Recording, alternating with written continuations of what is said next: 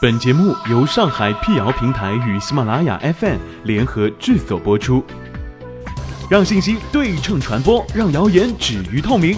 欢迎来到谣言侦探社，我是侦探猫皮尔摩斯，当然你也可以叫我 P 仔。在今天的辟谣开始之前呢，欢迎关注我们的微信公众号，请搜索“上海网络辟谣”，并认准加 V 标志，P 仔在等你哦。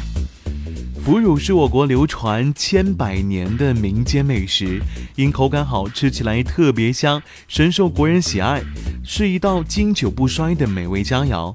但很多人认为腐乳含有大量的霉菌亚硝酸盐，因此觉得常吃呢会得病，所以把腐乳列进了食物的黑名单当中，敬而远之。那么腐乳真的有害健康吗？实际上这种观点啊是错误的。腐乳含有有益的食用菌，不但不会对人体健康产生任何危害，食用啊反而好处多多。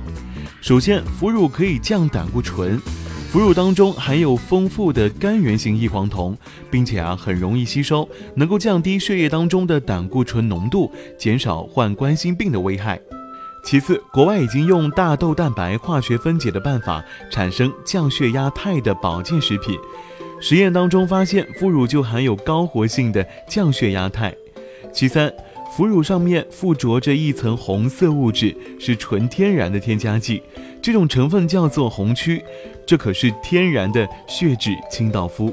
此外，营养调查发现，经常吃腐乳的人呢，骨质疏松症患病率明显降低，尤其是老年人。而腐乳在发酵的过程当中，产生了丰富的 B 族维生素和氨基酸，其中含有丰富的维生素 B 十二。经常吃些腐乳，可以预防恶性贫血，还可以预防老年痴呆。那么问题来了，腐乳很咸，吃多了摄入盐量会超标吗？腐乳会有亚硝酸盐吗？专家表示，适量吃没问题。一普通大小的红腐乳约为十克左右，含有的盐量呢为一克。含盐量最高的是糟腐乳，含盐量约为两克，每天每人的盐摄入量是六克，吃一块是不会超标的。